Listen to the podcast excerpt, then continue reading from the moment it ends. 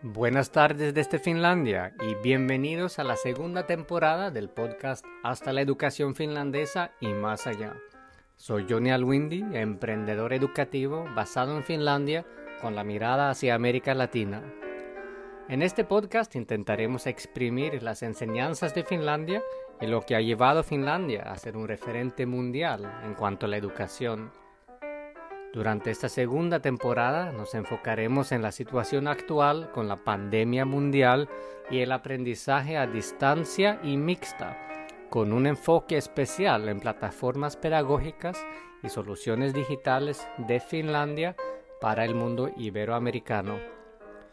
Esta sesión es una introducción a la temporada con una entrevista con el embajador de México en Finlandia, Ernesto Céspedes, y Beatriz Vizcaíno, miembro fundador de la red global MX de talentos mexicanos en Finlandia, actual presidenta de ese capítulo y encargada de las operaciones internacionales para América Latina de Visit Edufin.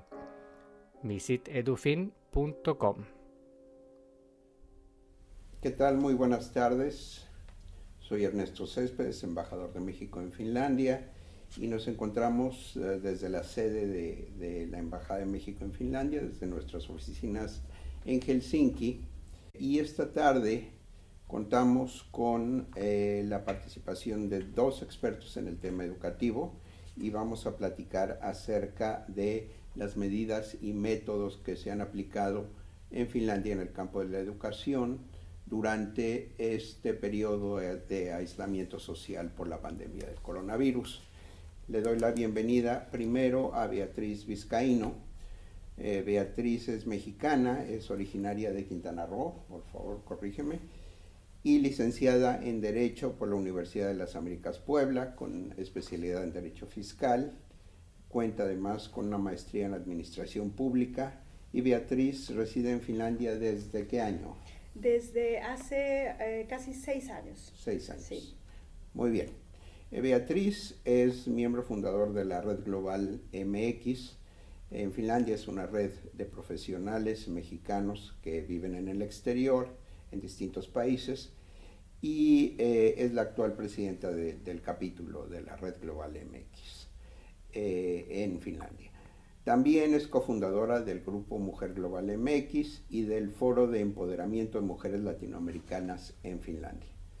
Eh, nuestra invitada es activa en diferentes redes globales que promueven el talento internacional, la inclusión y la diversidad. Se dedica actualmente a los estudios y a la promoción del sistema educativo finlandés como encargada de las operaciones internacionales para América Latina de la empresa Visit EduFin. También contamos con la presencia de Johnny Al-Vindi, director de la empresa de educación finlandesa Edvisto. Finlandia y Estonia, que también tengo el, honor de ser embajador ante ese país, tienen una muy buena reputación en materia educativa, sobre todo por los resultados de, de los estudiantes en la prueba PISA de la OCDE eh, en, los diferentes rubros de la evaluación educativa. Eh, debo decir que sobre todo con Finlandia, México ha tenido una importante cooperación en materia educativa.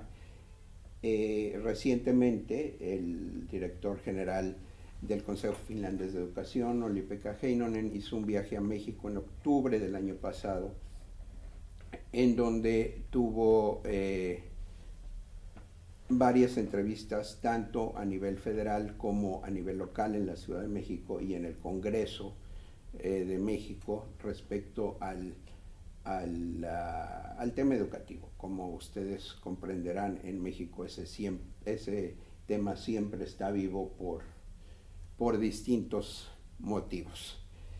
Em, para entrar en materia, me gustaría aclarar que el Finlandia, y para quienes no lo sepan, la flexibilidad en los métodos educativos aplicados es muy grande y corresponde a los maestros, a los planteles escolares, a los consejos escolares, a nivel del plantel, decidir cómo se educa en los distintos grados, y por favor corríjanme, ustedes son los expertos, eh, cómo se educa a los estudiantes de tal manera en que se pueda cumplir el programa, el currículo educativo y que nadie se rezague, que, se, que se, el maestro, la maestra, dediquen una educación casi individualizada, a pesar de que se trate de un grupo, de tal manera en que se pueda cumplir con el currículo. Esto en circunstancias normales y de repente llegó la pandemia, llegó el aislamiento, se cerraron las escuelas y los estudiantes se quedaron en casa.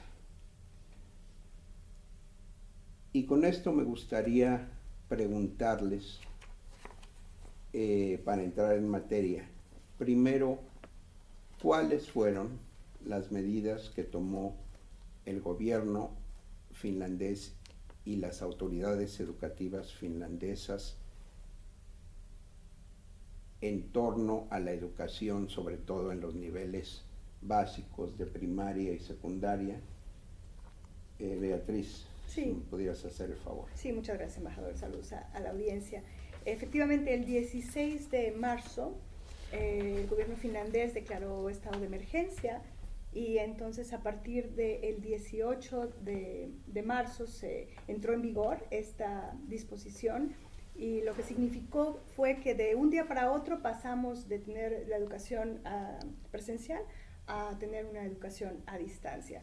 En materia de de comunicación no representó gran cambio porque eh, desde hace muchos años en Finlandia los colegios, los maestros, los eh, alumnos y los padres estamos comunicados a través de una plataforma, absolutamente todos los colegios, eh, una plataforma llamada Wilma, y con ella podemos monitorear, por ejemplo, la participación de los, de los niños en la clase, la asistencia, su desempeño y la comunicación. Entonces, al día siguiente se empezaron a recibir instrucciones a través de esta plataforma de cómo se llevaría a cabo esta transición, porque desde luego nadie estábamos preparados eh, para transitar a, llevar a todo el sistema educativo a una educación a distancia. Entonces ha sido un proceso.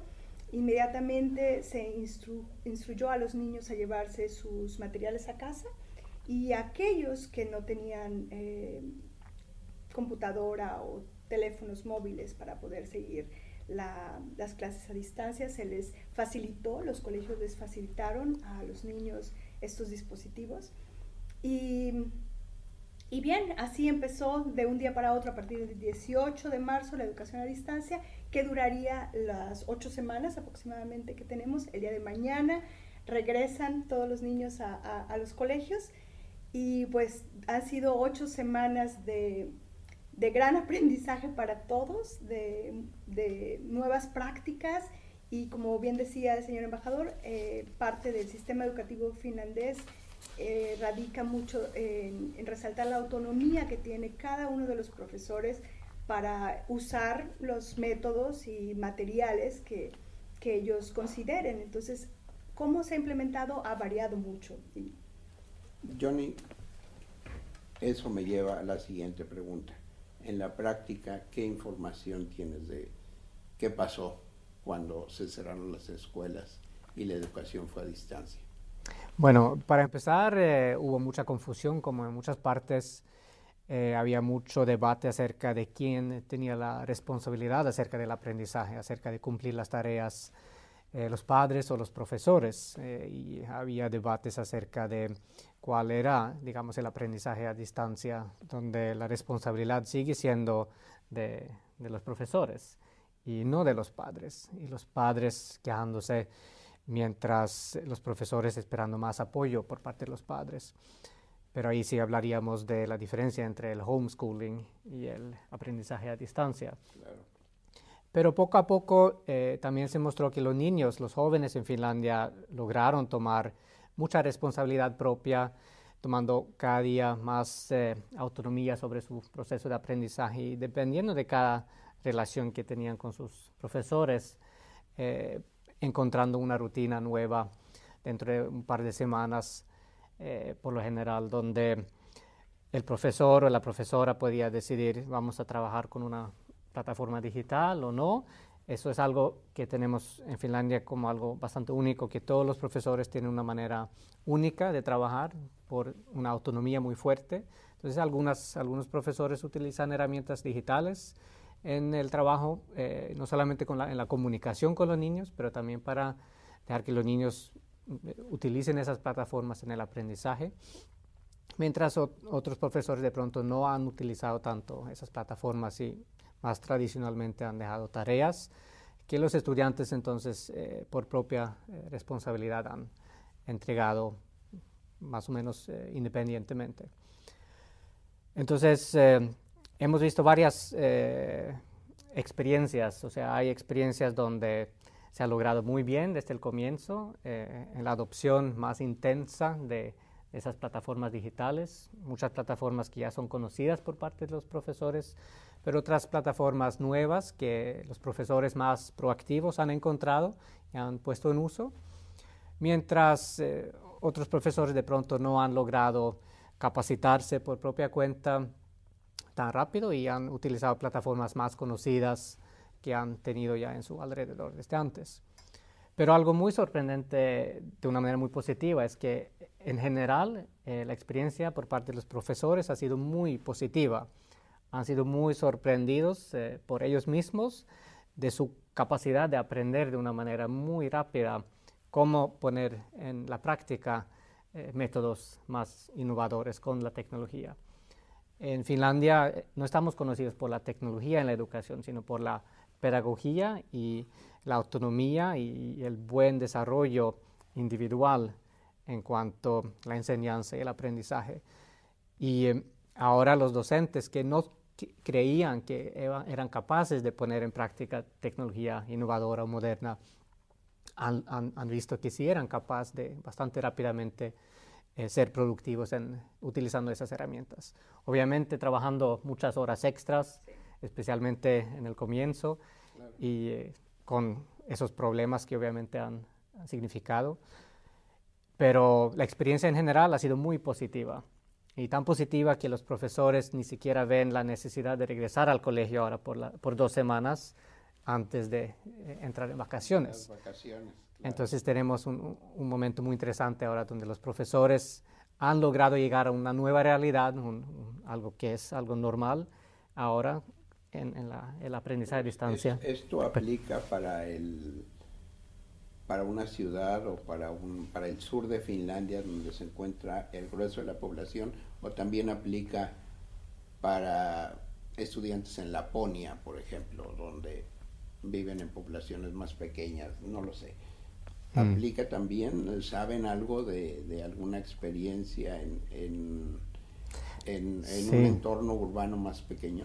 Desde luego no se puede generalizar, pero el, gran porcentaje de la población, de los estudiantes, de los colegios, de los, directores, eh, han podido instrumentar a la, medida de sus condiciones eh, algún mecanismo para, mantener esta educación a distancia. Se me olvidaba señalar que, por ejemplo, la educación eh, básica, perdón, de primera infancia siguió presencial. E inclusive se dio la opción para aquellos niños que estaban primero, segundo y tercer grado, eh, especialmente los hijos de aquellos trabajando en el sector de emergencia, el sector crítico, exacto, de continuar y muy importante aquellos que con necesidades especiales, que ese ha sido un tema muy grande en, este, en estos momentos, cómo lo afrontan, cómo se afronta este, estos eh, casos de, asistencia especial para niños. Han seguido también de alguna manera a nivel eh, presencial organizándose con, las medidas también sanitarias. Eh, sí, desde luego habrá algunos lugares muy remotos en donde no cuenten con ni con los, las herramientas digitales o tampoco con la familiaridad de utilizarlos, pero algo han podido, algo han podido implementar la mayoría de los casos se ha, hecho, ¿no? Y creo que es también muy importante resaltar que la instrucción de la ministra de Educación cuando se transitó a esta eh, medida de, educación a distancia fue, en este momento no tenemos que ser tan exigentes con cumplir estos grandes estándares de, educación. Entonces creo que en todo sentido se cuidó el bienestar del niño por encima de seguir cumpliendo estos grandes objetivos de currículo académico, por ejemplo. Eso me, me, me, lleva a, a, preguntarme, como lego en el tema, la, las herramientas digitales para educación a distancia durante estas semanas fueron utilizadas meramente como, como herramientas de comunicación o son herramientas de educación? Sí, es una muy buena pregunta porque vemos un poquito de los dos. Las herramientas que se han utilizado para eh, la comunicación han aumentado muchísimo en uso y, de una manera muy exitosa. Entonces, eh, por ejemplo, el Microsoft Teams eh, ha explotado en toda Europa, o sea, su uso pero es más que todo para la comunicación, como para la videoconferencia, y no tanto para el aprendizaje. Y obviamente la comunicación es, es importante, pero plataformas desarrolladas y diseñadas para el aprendizaje, ahí ya hemos visto un aumento inicial en su uso, pero en cuanto, digamos, el, el, el uso continuo, todavía no sabemos, es, estamos, es, es un poquito temprano saber, eh, porque ha aumentado mucho, pero después ha sido difícil embarcar el aprendizaje productivo. Algunas plataformas ah, que son más simples y fáciles de entender han logrado mejor En, general vemos un aumento grande en, todas las plataformas eh, en cuanto al uso, pero también hay que tener en cuenta que estamos hablando de empresas pequeñas que promueven esas plataformas. No hay, digamos, por parte del gobierno finlandés ninguna plataforma innovadora, pedagógica, sino más que todo por parte de las universidades en colaboración con las empresas privadas que se han desarrollado esas plataformas y tienen capacidad limitada. Si hasta las plataformas gigantes tienen problemas técnicos, obviamente esas plataformas pequeñas también tienen limitaciones en cuanto al uso productivo. Quizá aquí sea eh, necesario explicar a quien nos vea desde México que en Finlandia no existen ni libros de texto estandarizados por grado, ni, ni una enseñanza, ni un método de enseñanza estandarizado desde el Ministerio de Educación, como sí existe en México en otros países, esto, sino que aquí eh, los métodos de educación, sobre todo para, para estos niveles de primaria y secundaria, serían determinados nuevamente, como ya lo hemos dicho, a nivel de plantel escolar o del mismo profesor. Exactamente. Algo que podemos ver durante esta crisis ha sido que ni las recomendaciones por parte del ministerio han sido muy precisas, o sea, no han podido precisar recomendaciones, sino han, se han referido a, digamos, los editoriales grandes sus páginas web, pero no como algo que hay que utilizarlo y además no, no tienen siempre nada innovador. nada... Es muy difícil hacer esto si en una escuela en mm. Se adopta ese método y en la escuela de, de junto se adopta otro y en otra región de Finlandia otro. Y, sí, podemos dar un buen ejemplo. Por ejemplo, hay eh, proyectos a nivel ciudad donde tienen proyectos eh, innovadores de digitalización. Por ejemplo, en ciudades donde han decidido a nivel ciudad no comprar ningún libro de texto del editorial, eh, pero están promoviendo una plataforma digital. A nivel ciudad pueden tomar esa decisión, pero a nivel escolar, de, escuela, colegio, eh, después de esa decisión general de qué ambiente van a utilizar, los profesores son, eh, con los colegios son los que deciden qué plataformas de aprendizaje se va a utilizar o dentro de ese ambiente general o separado independiente de esa plataforma. Y ahí tienen un presupuesto que está a nivel ciudad y la ciudad decide si toma la decisión de compra o dejar que los colegios individualmente tomen esa decisión de compra. Y luego el profesor mismo decide qué material y mm. cómo implementarlo. Entonces también el rol va escalando dependiendo del nivel. ¿no? Y entiendo que el profesor mismo y eh, dependiendo de la capacidad cognitiva del alumno, puede aplicar un método para algunos alumnos y otro para otros dentro del mismo grupo. Sí, y aquí otra dimensión es que en Finlandia la educación tiene que ser gratis, entonces para el estudiante las familias tienen que ser gratis. Entonces eh, se puede recomendar algo, pero a nivel estatal no se puede recomendar productos con costo.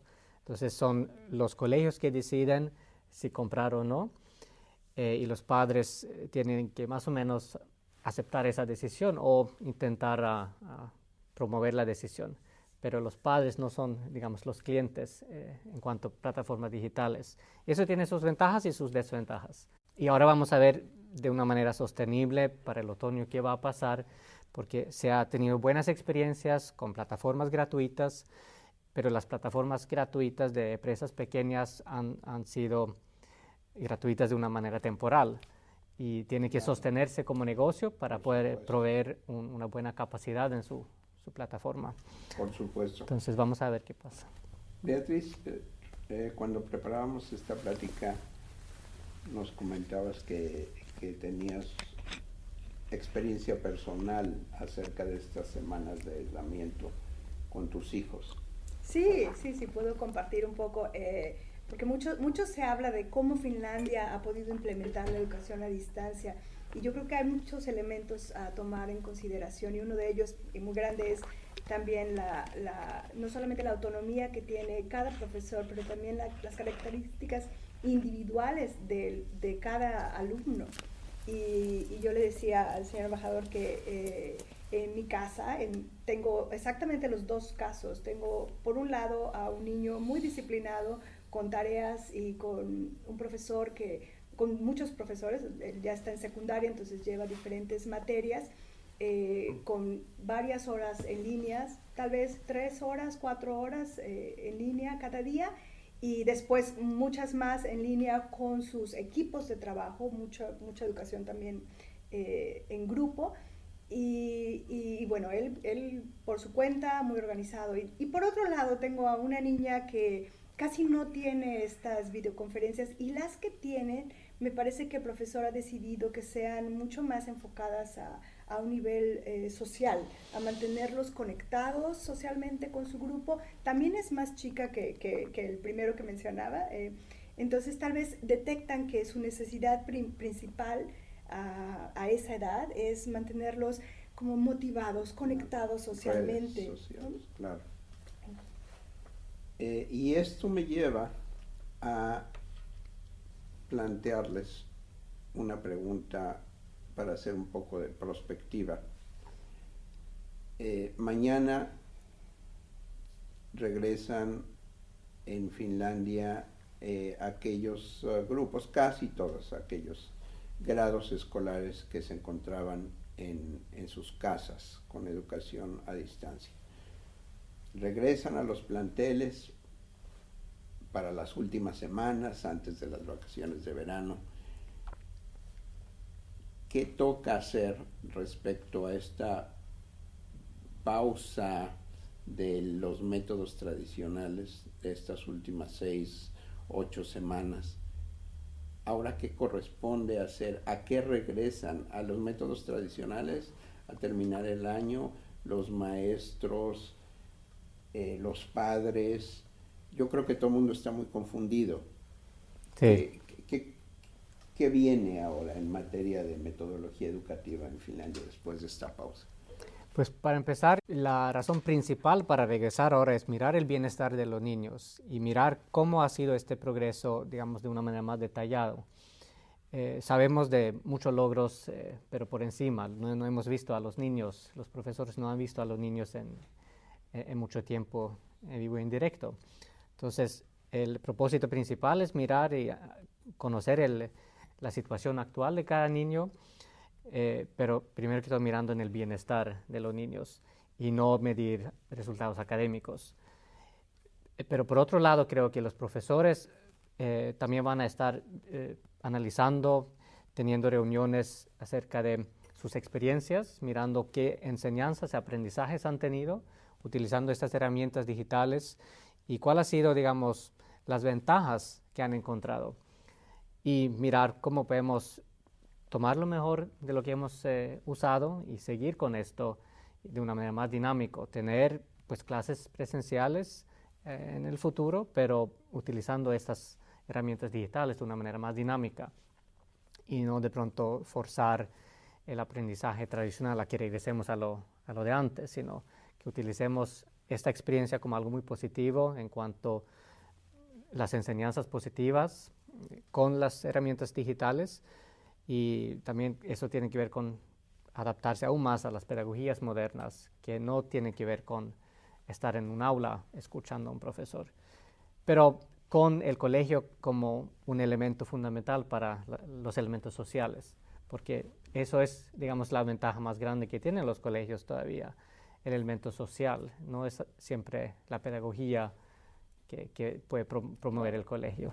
Y medidas, se van a tomar diferentes medidas, por ejemplo, se tiene que seguir una serie de eh, medidas que, que, los expertos en salud están eh, dando, por ejemplo, el espacio entre los niños, eh, dinámicas de higiene para mantener las manos limpias cada vez que se sale, que se entra, los, eh, acomodar los horarios para ir al comedor, eh, es decir, respetar, respetar de manera general cualquier riesgo que pudiera haber de que se, de pronto se propagara el, el virus. ¿no? Sí, porque la pandemia no ha terminado. Sí, sí, claro. Y, yo pienso que aunque quisieran regresar al, a los, no hablemos de métodos, al, a la mm. manera de convivencia anterior, mm. todavía no sería posible. No, y ahí sí vemos las ventajas con plataformas digitales,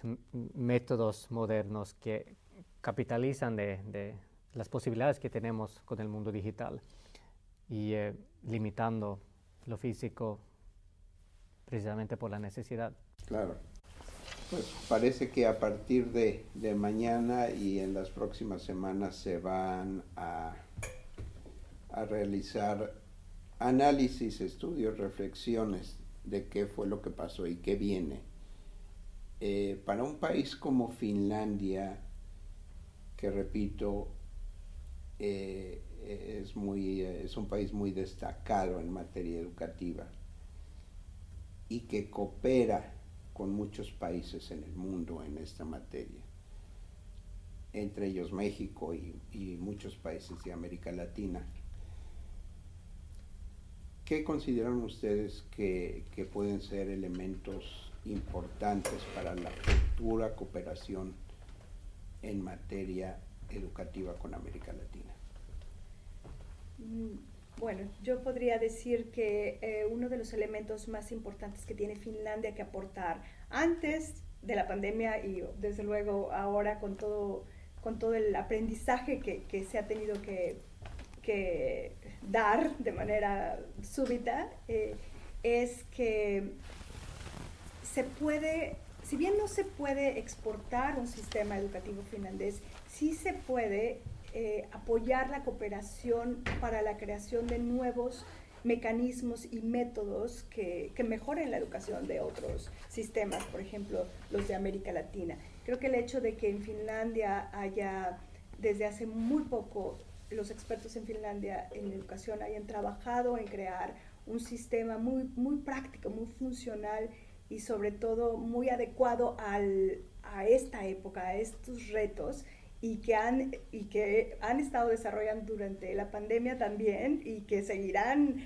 pensando y colaborando entre ellos, creo que se pueden sacar eh, mucho conocimiento que puede apoyar la colaboración de los expertos en educación en cualquier otra parte del mundo. Entonces, mm. la colaboración, que además Finlandia siempre ha sido creo que un espíritu muy generoso de compartir prácticas y de, y de colaborar de diferentes maneras. Esa, esa sería mi, mi reflexión de, de, de mm. dónde podemos conectarnos y crear puentes de intercambio de conocimiento y de, y de prácticas.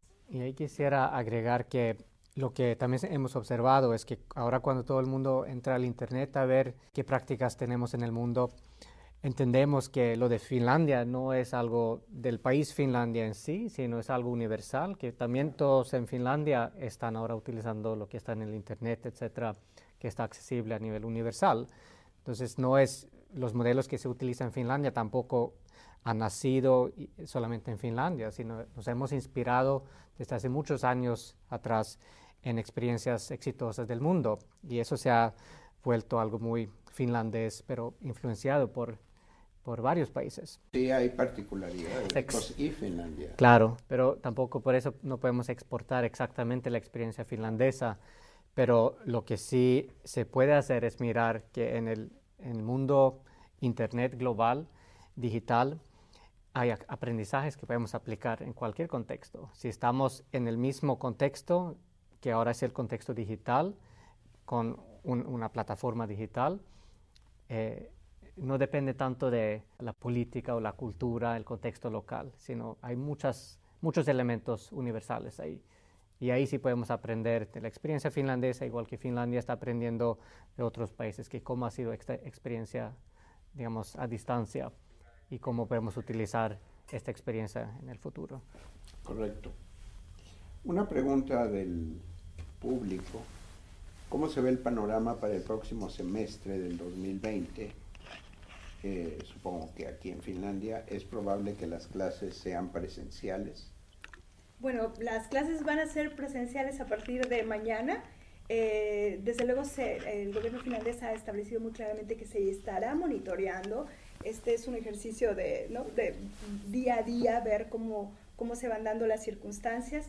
El panorama, digamos, más prometedor eh, en términos de la pandemia es que se continúe la educación presencial en, en otoño con todas estas medidas de higiene y de, y de adecuar los espacios educativos de los, de los que hablábamos y, una serie de medidas que seguramente se irán implementando en estas dos semanas y justamente estas dos semanas, porque los niños regresan solamente 11 días, justamente estos 11 días ayudarán a sentar las condiciones eh, de los espacios educativos y de las dinámicas que apoyarán entonces la educación en, otoño. Entonces, ese es un poco la, el panorama. Desde luego, eh, también el gobierno finlandés ha, ha dicho que si por alguna razón las condiciones de salud cambian, ¿no? y se tiene que activar nuevamente esta ley de emergencia, volveremos a, la educación eh, a distancia entonces. Mm. Me parece que en los niveles ah, de educación superior no van a regresar, ah, sino que van a continuar, ¿no? Por lo menos no se ha establecido cuándo regresan, ¿no? Ahorita, mañana regresan solamente los niños de, digamos, eh, secundaria y educación básica, los de lo que les dicen la preparatoria secundaria alta, que se llama, y universidades y estos niveles seguirán la educación a distancia eh, hasta, hasta el momento, ¿no? hasta, hasta nuevo aviso. Mm. Correcto. Pues no me queda sino agradecerles su tiempo, sus conocimientos y eh, decirle a quienes nos estén viendo, a quienes nos vayan a ver, en las próximas horas o días eh, que eh, vamos a colocar en nuestra página de Facebook y en nuestra página web de la Embajada de México en Finlandia esta transmisión y vamos a colocar ahí datos acerca de, de, los ponentes y datos de contacto si no tienen inconveniente seguramente en surgirán algunas preguntas si nos permiten hacérselas llegar para poder eh, contestar por, por redes sociales.